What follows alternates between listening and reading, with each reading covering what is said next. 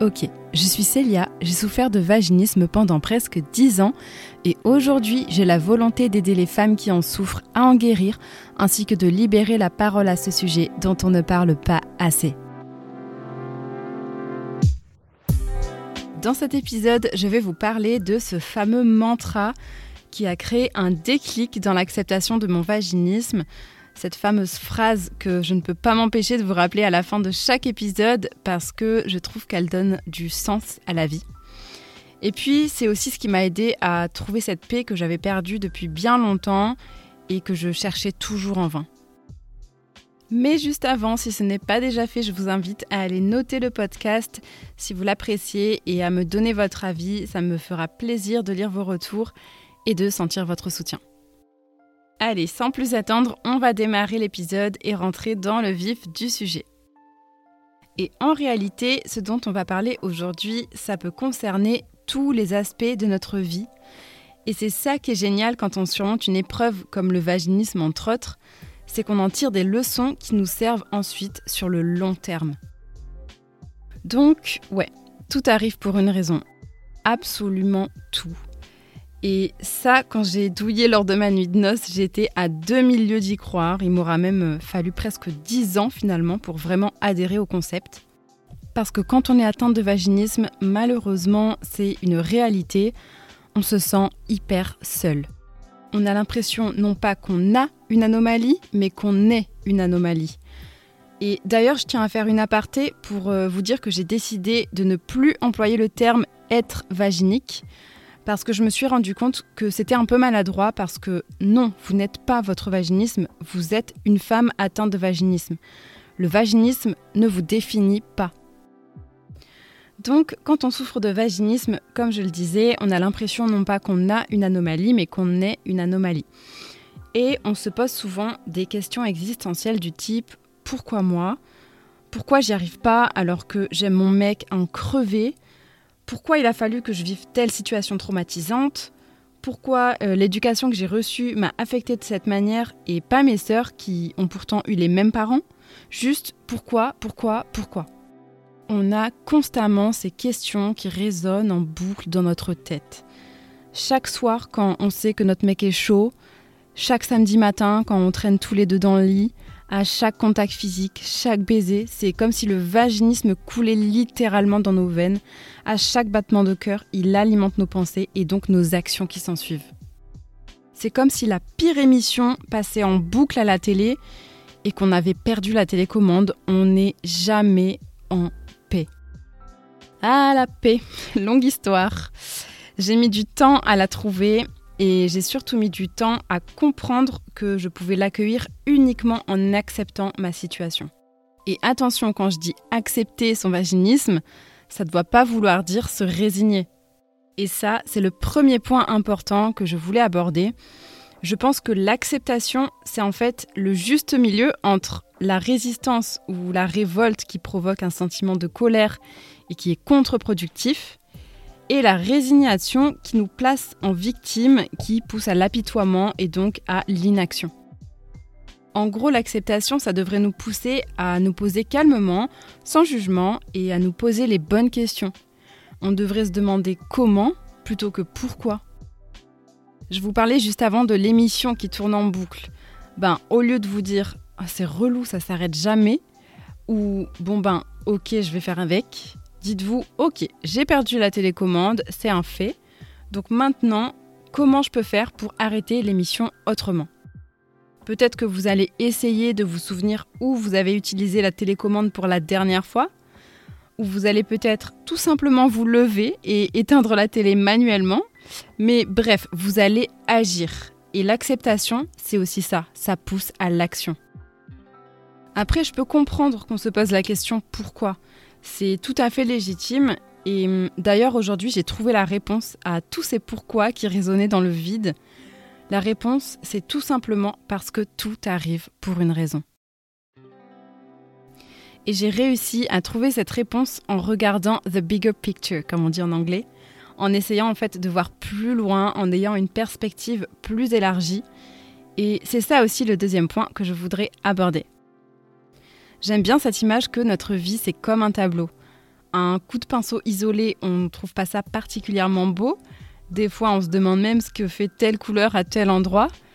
Et puis, quand on fait un pas en arrière, ben, on se rend compte du paysage qu'on est en train de peindre. Et le coup de pinceau isolé de tout à l'heure, qui avait l'air insignifiant et pas particulièrement assorti, et ben là, il prend tout son sens et on se rend compte qu'il participe à la beauté du paysage.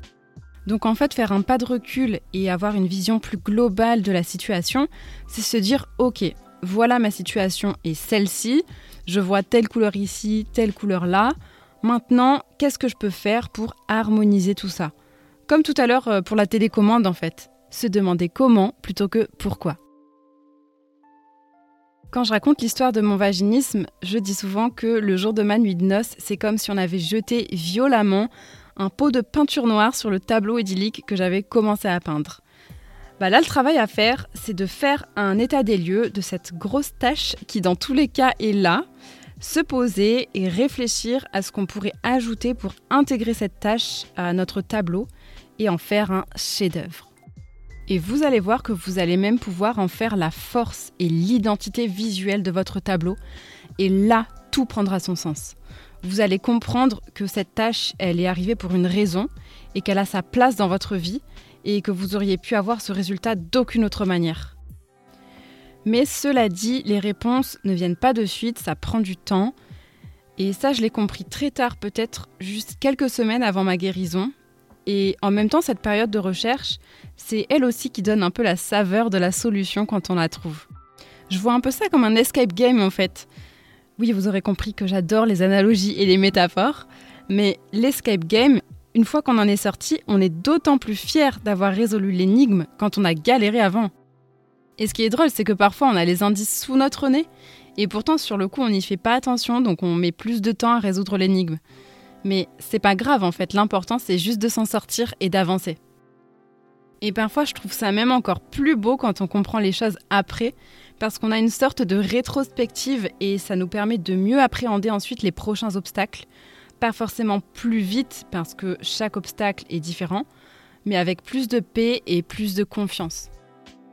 Et gardez à l'esprit que le vaginisme, c'est pas que le problème, c'est aussi peut-être la solution à une toute autre énigme. Et une fois que vous aurez trouvé l'énigme à laquelle elle correspond, vous allez sentir un profond soulagement. Le poids que pèse votre vaginisme va considérablement s'alléger et vous serez plus en mesure d'avancer vers votre guérison parce que vous allez pouvoir creuser au bon endroit. On dit souvent que le vaginisme, c'est pas un trouble ou une maladie, mais que c'est un symptôme, que c'est le symptôme de quelque chose de plus profond et qu'il est là pour vous faire comprendre quelque chose.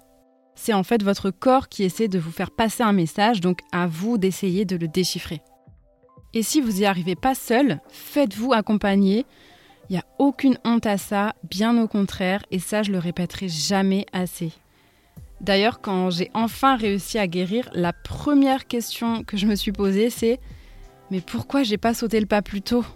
La solution de faire un programme d'accompagnement pour guérir, je l'avais sous mes yeux depuis des mois et des mois. Pourquoi je l'ai pas fait avant Eh bien, tout simplement parce que c'était pas le moment.